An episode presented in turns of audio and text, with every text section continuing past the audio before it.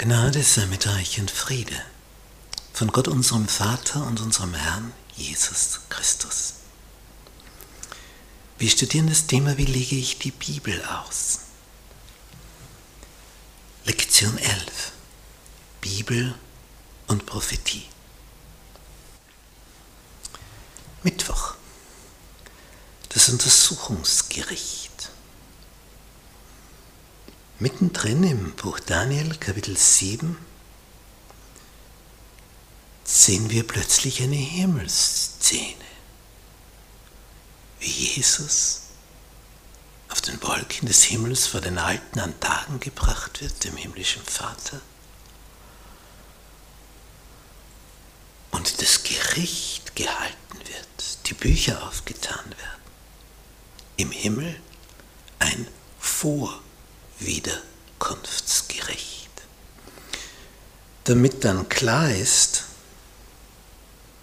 wenn Jesus wiederkommt, damit man weiß, wer ist dabei, wer ist zum Abholen und wer nicht. Das Gericht tagt jetzt und wenn es zum Abschluss kommt, dann kommt Jesus wieder mit seinen Engeln und die sammeln die Leute ein, die auf der Liste stehen. Diese Untersuchung im Himmel, dieses Vorwiederkunftsgericht, hat den Sinn, damit eben, wenn Jesus wiederkommt, klar ist, wer wird dann mitgenommen? Wer ist da dabei? Wer eignet sich dafür? Ja, wer eignet sich dafür, von Jesus und seinen Engeln mitgenommen zu werden? Wer ist dazu tüchtig? Nun, diese Hürde ist eine, die mit Beziehung zu tun hat. Es ist eine Beziehungshürde.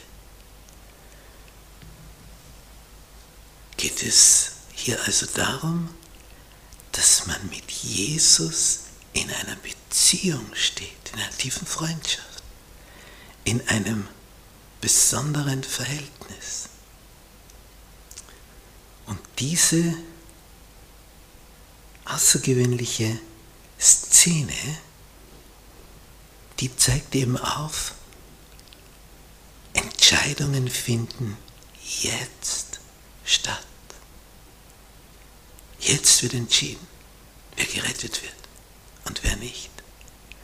Und alles kommt darauf an, dass Jesus dort im Gericht sagen kann, die und die Person kenne ich, weiß ich, wer das ist, ist mir bekannt, steht in einem Vertrauensverhältnis zu mir, hat mich lieb, ist loyal, folgt mir.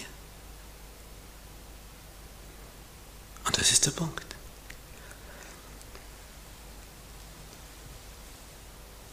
In Daniel Kapitel 8 taucht eine weitere Vision auf. Ein Witter stellt Medo-Persien dar und ein Ziegenbock, der plötzlich aus dem Westen auftaucht und in großer Kraft auf den Widder zurennt und ihn zu Boden stößt und zertrampelt. Der Widder ist das Persische Reich und der Ziegenbock das Reich von Alexander dem Großen, das Reich der Griechen, der Makedonen. Und als nächstes erfahren wir, dass in der Folge, nachdem Rom sich etabliert hat, ein Horn hervorsteigt wie schon in Kapitel 7. Und dieses Horn bewegt sich vertikal nach oben, wie wir das auf diesem Gemälde sehen. Es maßt sich nämlich an, Sündenvergebung hier auf Erden durchführen zu können. Nur Jesus kann unsere Schuld vergeben, nicht der irdische Mensch. Ja, wenn ich an direkt jemand schuldig geworden bin, kann der mir diese Schuld vergeben. Ansonsten sind wir für Vergebung auf den Himmel angewiesen.